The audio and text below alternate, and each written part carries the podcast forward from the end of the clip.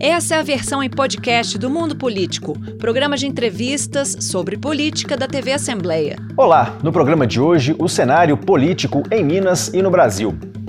O primeiro semestre de 2022 chegou ao fim e o país está a menos de três meses das eleições. Quais as perspectivas para o regime de recuperação fiscal em Minas, que teve a adesão autorizada pelo STF e pelo Tesouro Nacional? Qual é o balanço das relações entre o governo Zema e a Assembleia de Minas? Nas disputas eleitorais, como seguem as articulações das principais pré-candidaturas ao governo do Estado e ao Senado? As convenções partidárias deste ano podem trazer surpresas? Sobre esse cenário, eu converso com o jornalista e comentarista político Orion Teixeira. Orion, prazer enorme contar com você mais uma vez aqui conosco no Mundo Político. Olá, Heitor, prazer é meu falar com você e com seus teleouvintes, né? É um prazer estar de volta aqui e bater bola debater também sobre esses rumos ou falta de rumos e definições da política, tanto mineira como nacional. Oriol, eu queria começar falando com você sobre Minas Gerais. Né? A gente tem as pesquisas mais recentes aí indicando que essa corrida ao Palácio Tiradentes ela pode até mesmo ser definida num primeiro turno, dada a liderança do governador Romeu Zema nas pesquisas. Parece, te parece uma projeção válida ou ainda é cedo para a gente cravar essa perspectiva?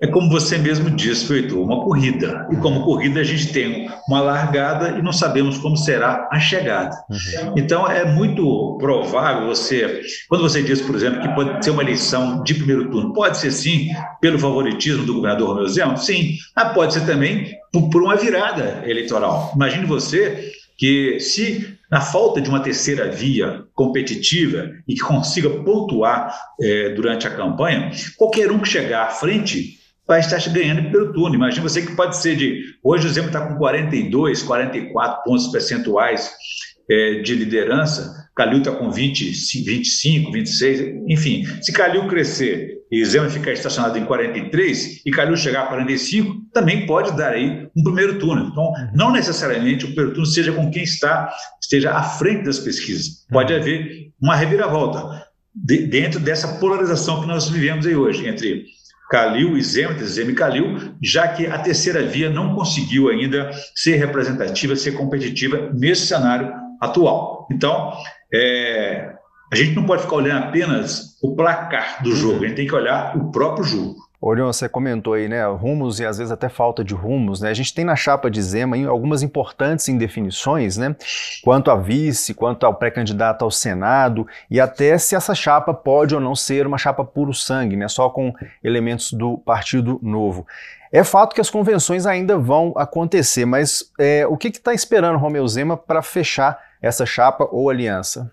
Pois é, Heitor, o que, que, isso representa? Né? Se ele é tão líder das pesquisas, tão favorito, por que, que a chapa dele não está pronta? Deveria estar pronta, ao contrário dele. Calil definiu é, candidato a governador, candidato a vice, candidato a senado, falta o suplente, é verdade, mas esses cargos de protagonismo maior já estão definidos. Por que, que o Zema não conseguiu? Exatamente por esses rearranjos políticos, essas indefinições que vão cercando o governador, que podem, inclusive, comprometer a sua liderança ou ou não, ou reforçar até o seu favoritismo. O fato é que ele ficou indefinido porque, de um lado, ele tinha uma pressão vinda de um aliado dele, que é o presidente Jair Bolsonaro uhum. e seus aliados aqui em Minas Gerais. Ele não quer uma associação direta, é, uma formal com o Bolsonaro, que é do Partido Liberal, o PL. Por quê? Ele teme o desgaste da rejeição do presidente em Minas Gerais, como talvez em todo o Brasil, mas especificamente o que interessa ele aqui é esse contexto, universo de Minas Gerais. Mas então ele, ele não sabe tomar uma decisão, dizer não para Bolsonaro, porque ele quer também ter o voto bolsonarista, quer ter o apoio dos aliados de Bolsonaro aqui em Minas Gerais. Mas é uma difícil composição, já que ele tem essa, esse jogo dúbio. Com Bolsonaro isso não existe. Bolsonaro ficou irritado, ele perdeu a paciência, uhum. está vindo então a Minas Gerais nessa sexta-feira, essa sexta-feira, dia 15 né, de, de junho, e vem já para trazer uma definição que pode trazer algumas consequências, pode repercutir algumas mudanças e mexer com o próprio processo sucessório mineiro, ele vem reforçar, então, a candidatura a governador, a futura candidatura do senador Carlos Viana, que é do mesmo partido dele, o PL. Isso pode representar, pelo menos, duas mudanças nesse cenário. A primeira delas é de que esse distanciamento fica selado entre Bolsonaro e Zema. Não digo que seja um rompimento, uhum. até porque não é esse o caso ainda, mas é um distanciamento daquela aliança que eles, eles vinham mantendo aí desde 2018, que foi a primeira eleição deles, e durante todo esse governo, esse atual mandato. A segunda consequência é que, com isso aí, Zema perde parte ou grande parte dos votos bolsonaristas, que aí iriam migrar para a candidatura de Carlos Ziano. Isso traz uma mudança importante no cenário. Uhum. Então, essa é uma pressão com a qual o Zema não conseguiu decifrar, digerir para resolver a sua aliança. A outra pressão que ele tem vem do PSDB de Aécio Neves. Ora, o governador Romeu Zema, ele tem já um vice do PSDB, então a solução já estava dentro de casa, era só uhum. manter o vice que o PSDB vinha agregado, trazendo tempo de televisão para é, a propaganda eleitoral gratuita que começa no dia 20 de agosto. Uhum. Então o Zema não sabe como que fazer isso, porque ele não quer associação também com a Aécio Neves, que traria também outro desgaste em função da própria é, queda é, do, do, PSDB, do próprio senador, ex-senador, deputado federal Aécio Neves, que tem, de um lado, ele tem um, uma boa lembrança, um bom recaldo do nome dele na, na, nas pesquisas para o Senado, mas também tem muita, muita rejeição. Uhum. Então, o Zema fica entre a cruz e a caldeirinha, não sabe o que fazer. A tendência parece que vai chegar a essa chapa puro sangue para não ter mistura, não ter contaminação. Uhum. Só que isso tem consequência também. Por quê? Porque isso não agrega valor, não soma e não agrada também a, a, a tendência do próprio governador Romeu que gostaria de ampliar sua base de apoio e, principalmente, ter mais tempo é, na TV e no rádio durante a propaganda eleitoral gratuita, que vai ser muito importante para é, apresentar suas, as suas realizações, suas propostas e principalmente defender os ataques que ele irá receber durante a campanha. Você mencionou a questão dos tucanos, né, Orion? É, a gente tem, além do vice-governador, né, que você lembrou bem, o Paulo Brandt, é, o PSDB também integra o, esse bloco governista aqui na Assembleia, que inclusive foi recentemente reinstalado, né, o bloco Luiz Humberto Carneiro preencheu uma das principais secretarias de governo com a Luísa Barreto na CEPLAG, mas tem essa pré-candidatura hoje do Pestana né, ao governo do Estado, e o Pestana, inclusive, não vem poupando o Zema nas críticas, né, especialmente na parte de gestão de Romeu Zema.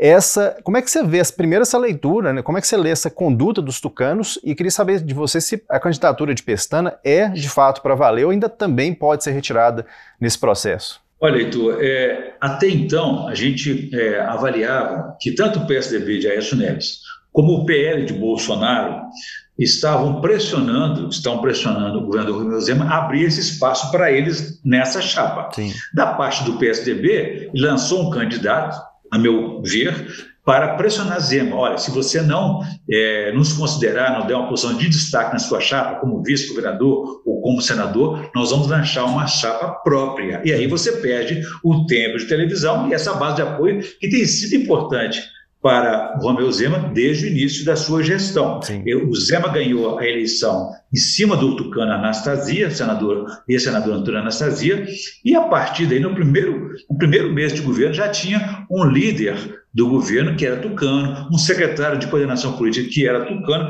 enfim, o PSDB fez parte da base de apoio de Zema. E Zema não reconheceu, não valorizou até então essa parceria dos tucanos. Está indeciso até agora sobre o que fazer com essa parceria, com essa aliança.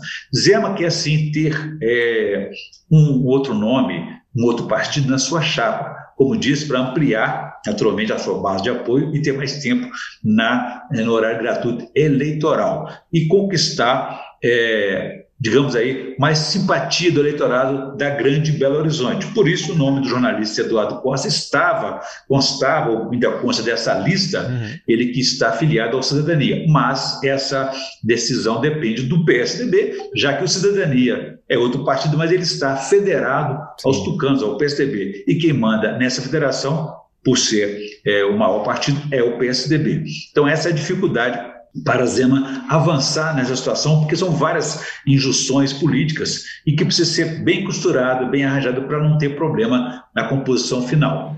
Vamos falar um pouquinho do Calil também agora, né, Orion? A gente tem algumas pesquisas que mostram Alexandre Calil, do, PS, do PSD, melhorando muito seu desempenho é, eleitoral é, quando apresentado como candidato do, do ex-presidente Lula.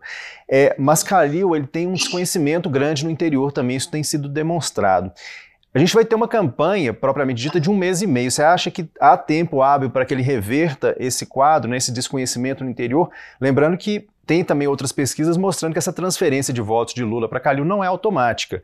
Ela meio que se divide aí, votos de Lula indo para Calil, é praticamente meio a meio, né? 35 a 35, 36 a 34%, se dividindo aí entre Calil e Zema. O que, que você vê aí de, de tempo para o Calil recuperar esse terreno hoje das pesquisas? Olha, eu não vejo como recuperar uhum. ou reverter um quadro.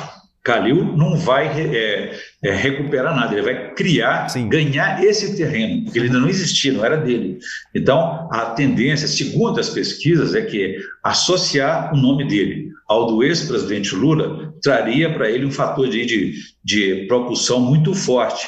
Mas isso só vai acontecer da mesma forma que o eleitor mineiro, no interior mineiro, o desconhece, não sabe da existência de Alexandre Calil do PSD, de que ele foi prefeito de Belo Horizonte, que fez isso ou aquilo, é um desconhecimento grande, assim como também não sabem da associação dele com Lula.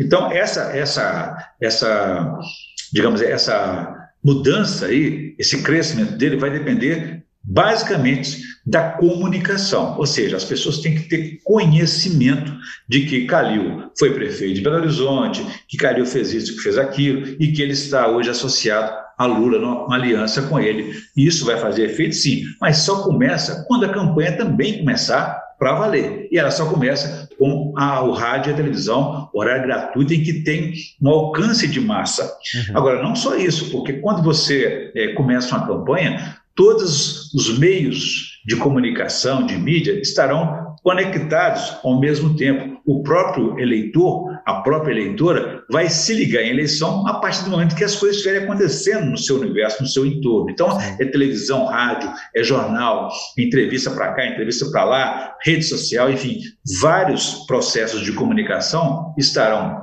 convergindo para essa informação, para esse momento. Então, a partir do dia 20, é que Calil, Calil poderá ganhar terreno, não recuperar. Sim. A obrigação de segurar essa liderança é do governador Romeu Zema, que é governador, que é candidato à reeleição, tem a possibilidade, de, digamos, de estar no, no governo e ter essa, essa mídia espontânea diariamente sendo governador. Então, Calil tem que crescer, Calil tem que ganhar terreno e acredito que a grande ferramenta dele, a grande aliança dele será com Lula. É como disse para você há pouco: estamos olhando o placar e não estamos olhando o jogo. Uhum. O jogo vai começar quando esses craques entrarem em campo. E o craque aí de Calil é Lula. Quando ele entra em campo, ele pode fazer um gol até aos 43 minutos, como se esperava que o Hulk fizesse pelo Atlético contra o Flamengo e não fez.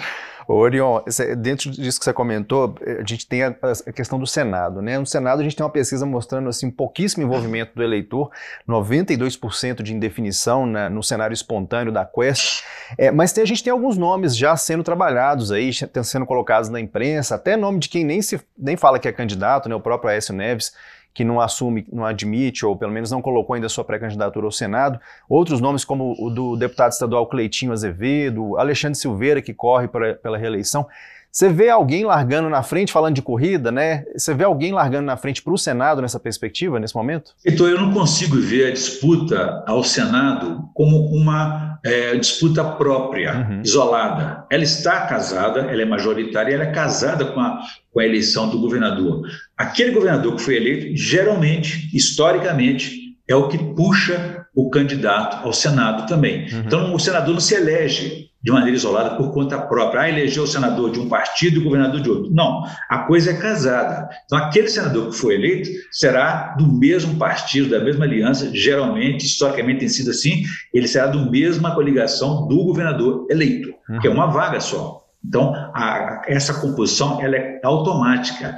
O senador não sai para um lado fazendo campanha, o governador por outro, não. Eles andam juntos e essa eleição do governador puxa, transfere os votos para o senador. Então, é, no momento aí, o, o, o Alexandre Silveira do PSD, ele vai ter dois fatores que poderão agregar voto para ele, que é a chapa de Calil e, ao mesmo tempo, a presença, o apoio do ex-presidente Lula. Mas, até onde eu, entendo disso aí, a disputa é casada. Uhum. Você elege o governador e, ao mesmo tempo, está elegendo esse senador. Não existe uma candidatura avulsa. Cleitinho está muito solteiro nessa disputa, apesar de ter, ter, essa liderança nas pesquisas, mas a dificuldade dele é de ter essa chapa casada, definida. Aécio Neves tem uma boa lembrança, como é, você citou aqui, as pesquisas já apontaram que o nome dele, espontaneamente, uhum. recebe aí é, a dianteira das pesquisas. Mas ele tem coragem de assumir essa candidatura, eu acho de risco, porque se ele perder, ele fica sem mandato. Ficar sem mandato é muito difícil para essas lideranças, até porque ele tem que responder vários processos e os processos dele sairiam do foro privilegiado, uhum. cairiam aí na justiça comum. Então, deputado federal, talvez é muito mais fácil ele se reeleger do que ser senador. Lembrando que ele teria que estar numa chapa em que o governador desse, dessa aliança dele teria que ser o eleito. Então, uhum. são variáveis que precisam ser avaliadas, mas eu não vejo o senador como uma disputa isolada, não. Vamos trazer agora a nossa conversa aqui para o cenário Assembleia de Minas, né, Orion? A gente está na reta final dessa legislatura, quer dizer, ainda tem um bom prazo aí, alguns meses né, dessa legislatura, que foi marcada por uma posição de muita independência do parlamento, né, e até de tensionamento em alguns momentos que a gente pôde acompanhar. E a Assembleia, inclusive, experimentando aí um protagonismo, inclusive na criação de políticas públicas, né, de enfrentamento à crise, por exemplo, a criação do Força Família, a questão do congelamento do IPVA, redução do licenciamento de veículos, medidas, medidas legislativas né, aprovadas aqui pelos deputados. Agora o presidente Agostinho Patrus está saindo para o TCE. O que que nas suas apurações, conversas aí com os quadros políticos de Minas Gerais mostram sobre qual que deve ser o novo perfil da Assembleia a partir da saída de Agostinho e também pensando já na próxima legislatura?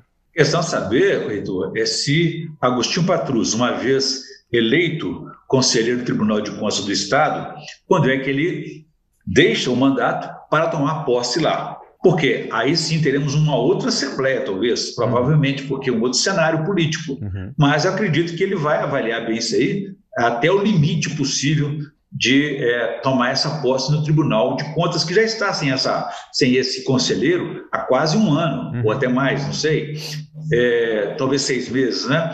Que essa vaga do conselheiro Sebastião Alves está disponível e, e, ficou aguardando essa definição. Essa definição surgiu e, como a vaga é da Assembleia Legislativa, muito provavelmente Agostinho Patrus é candidato, único vai ser eleito com certeza. Uhum. Então depende agora da posse que ele vai, inclusive, deixar a Assembleia para assumir esse outro, essa outra missão aí. Então, eu acho que, assim, se houver essa saída dele antecipada, as coisas podem mudar muito na Assembleia Legislativa, porque o próprio governador vai entrar em campo politicamente para tentar é, conduzir essa eleição de um novo presidente e aprovar seus projetos que ele não conseguiu aprovar até agora. E por que, que não conseguiu? Porque a relação, a Assembleia tem que reconhecer, historicamente, a Assembleia conseguiu uma postura de independência jamais vista é, na relação com o Executivo. Ela teve personalidade própria, ela teve vida própria, de não ficar sendo um anexo do Executivo e aprovar os seus projetos, como sempre aconteceu. E dessa vez a Assembleia buscou identificar se aquele projeto, se aquela proposta seria interessante ou não para Minas Gerais. É uma postura que tem que ser levada em conta, tem que ser respeitada, porque esse é o papel do deputado, da deputada, de, além de fiscalizar o executivo, também é, fazer leis, aprovar leis que tenham interesse público, que tenham realmente benefícios. Então, uma proposta como, por exemplo, a adesão de Minas Gerais ao regime de recuperação fiscal do governo federal tem que ser muito discutida, não pode ser simplesmente uma adesão porque a Assembleia é governista ou não é, é oposicionista, tem que ter um critério. Até hoje, o governador Romeu Zema reclama que a Assembleia não fez, não avaliou o seu projeto, mas até hoje ele não apresentou uhum. qual que é o seu plano de ação para é, qual que seria esse plano de recuperação fiscal. É simplesmente é, o que ele pediu para a Assembleia, aprovar ou não aprovar. Aprovar o que exatamente? O que, que vai acontecer a partir do dia seguinte em que Minas é, aderir a esse regime de recuperação fiscal? Não conseguiu pelas vias democráticas ou políticas podem ser legais por meio de um ministro liminarmente, monocraticamente autorizar essa adesão, como foi o caso do ministro Nunes Marques do Supremo Tribunal Federal. Uhum. Depois o Ministério da Economia chancelou lá, homologou essa adesão. Mas ainda eu vejo riscos para isso ter continuidade. Se a Assembleia, que é a única capaz aí de questionar isso junto ao Supremo, apresentar um recurso, isso pode parar no plenário da Corte e ser revertido. Então, não é uma situação muito tranquila, porque ela não seguiu os trâmites normais que deveria ter aprovação legislativa para ter uma decisão democrática e discutida com a sociedade. E não foi discutida com a sociedade. Quais são os impactos para o funcionalismo público, quais são os impactos para os três poderes, o, o, judiciário também, o legislativo, quais são os impactos para a economia local, já que também isso vai envolver privatização de empresas estatais, vai envolver, por exemplo, renúncia fiscal. Então, essas discussões não foram feitas e o governador não pode reclamar de, de não ter tido apoio da Assembleia. Ele não apresentou, ele não esclareceu à sociedade qual é essa adesão e quais são os seus impactos para a vida pública de Minas Gerais. Esse expediente do governador de ir ao Supremo, não tendo conseguido avançar com o projeto aqui na Assembleia, Odion, pelo que você conversa também com as lideranças políticas aqui de Minas, como é que isso tem sido recebido né, pelos, pelos parlamentares, pelos políticos, e isso compromete também essa relação mais ainda né, de Zema com a Assembleia? Eu acho que sim, porque ele tem todo o direito, ele pode recorrer ao judiciário, como fez diversas vezes, perdeu em boa parte delas, ganhou em algumas outras. Mas é uma situação muito delicada, estratégica nesse momento. Nós estamos numa, em plena eleição. Né? Imagine você, essa adesão ao regime de recuperação fiscal, por exemplo, ela implica é, numa adesão de nove anos, ou seja, ela vai envolver é, mais um governo seguinte uhum. e um segundo governo, ou seja, nove anos, dois mandatos de governador. Imagine você que a partir de janeiro o Zema não se reeleja, tenha outro governo que não concorde com essa adesão, como é que vai ficar? Então, esse governador vai ficar sem autonomia, vai ficar engessado durante quatro anos. Depois temos uma outra eleição, temos um outro governo continuar engessado, sem capacidade de investimento, capacidade de decidir as políticas públicas e as prioridades de seu governo. Então, eu acho que devia ter mais sensatez nesse caso e não aderir neste momento. Se ele se reeleger, ele vai reafirmar a sua força política, a sua conexão com a, o, a, o, eleitorado que quer que ele continue, que aprovou seu governo, que aprovou sua proposta. Então, aí sim seria a hora de dar sequência a uma proposta tão é, drástica como essa do regime de recuperação fiscal. Isso compromete sim a relação dele com os deputados, porque ela não foi construída, ela não foi aprovada pelos deputados. Uhum. Ela veio goela abaixo, tanto da Assembleia como de toda a sociedade.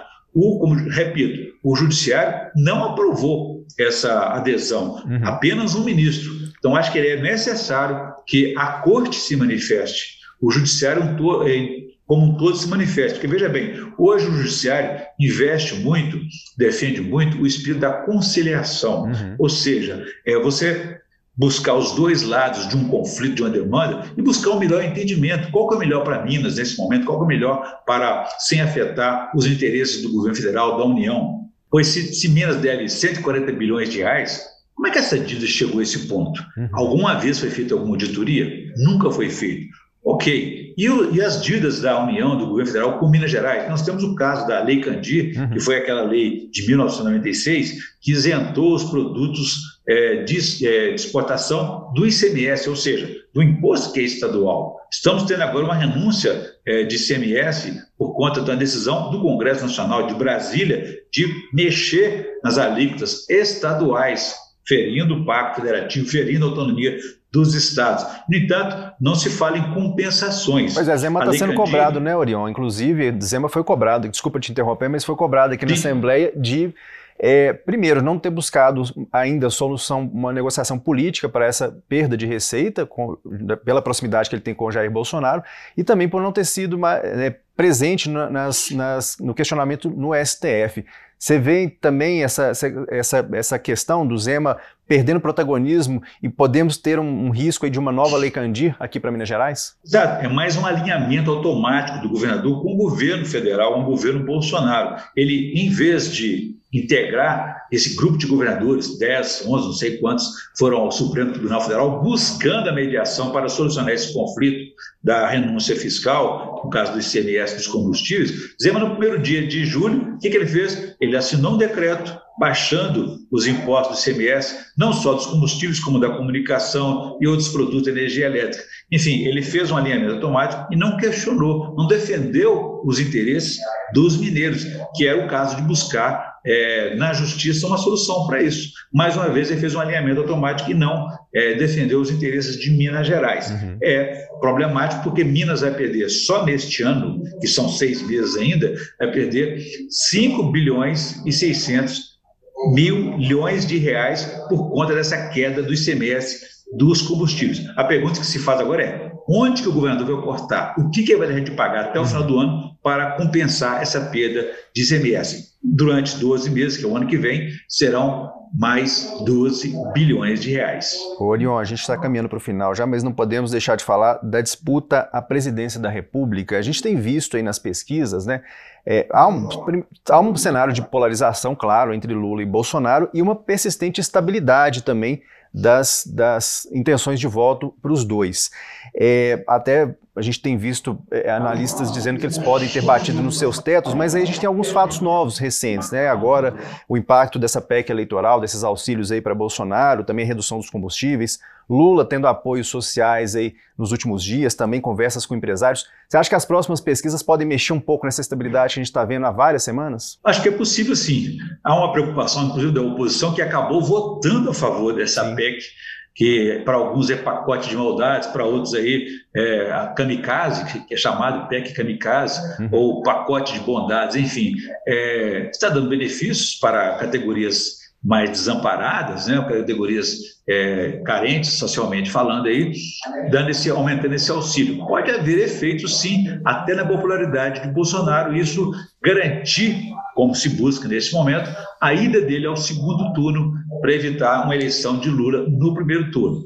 Pode dar resultado? Pode ser que sim, né? mas é, é está sendo um cheque que está sendo dado aí é, com dinheiro público buscando reverter uma situação desfavorável na avaliação do governo Bolsonaro, como também da avaliação da candidatura dele. A rejeição dele está igualmente é, afetada, a, rejeição dele está afetando a candidatura dele, afeta o governo dele e a própria futura candidatura dele. É, bom, falar rapidamente também sobre as, as, alternativas, fora Lula e Bolsonaro. Né? Ciro Gomes, por exemplo, num cenário polarizado, inclusive mais de 70% dos eleitores têm dito que já escolheram seu candidato entre Lula e Bolsonaro. A gente tem Ciro aí cobrando, comprando brigas praticamente diárias com os dois polos da disputa. Como é que você vê essa estratégia de Ciro Gomes? Ela tem alguma capacidade, tem alguma viabilidade eleitoral? Bom, até o momento não. Né? Ele está gastando energia dele contra é, os principais, digamos assim, os os dois mais competitivos candidatos, pré-candidatos aí, Lula e Bolsonaro, como se a culpa fosse deles. Ele está brigando com a própria realidade. Deveria usar essa energia para conquistar a simpatia do eleitor, mostrar que ele é viável. A culpa dele não ser viável hoje não é desses dois é, é, rivais dele. Ele tem que buscar fazer uma aliança com o eleitorado. É uma estratégia equivocada que até agora não surtiu efeito, assim como a terceira via não teve espaço. Então, é, é importante descobrir espaços de comunicação, de diálogo com essa, com o eleitorado. Só brigar com os seus rivais não vai fazer efeito porque eles abrigam entre si. Vamos ver o que, que as campanhas, quando iniciadas oficialmente, nos reservam, né, Orion? E eu já aproveito para primeiro para te agradecer por estar conosco novamente e renovar o convite para uma nova conversa daqui a pouquinho tempo para a gente entender como é que as campanhas já estão começando aí. Com prazer, terá um prazer, foi ótimo conversar com você. Um abraço para você e todos os seus tele-ouvintes. Obrigado, Orion, um grande abraço. Conversamos então né, com o jornalista e comentarista político Orion Teixeira, falando sobre o cenário pré-eleitoral, as disputas aqui em Minas, a construção de alianças e também o cenário lá em Brasília, a disputa ao Planalto. O Mundo Político fica por aqui. Muito obrigado pela sua audiência e até o nosso próximo programa. Mundo Político é uma realização da TV Assembleia de Minas Gerais. Nesta edição, a apresentação foi de Heitor Peixoto, a produção de Tayana Máximo, a edição de áudio foi de Leandro César e a direção de Roberta Vieira. Você pode seguir o Mundo Político nos principais tocadores de podcast. Assim você não perde nenhuma edição do programa. Para assistir a esta entrevista e a outros conteúdos da TV Assembleia, acesse almg.gov.br/tv.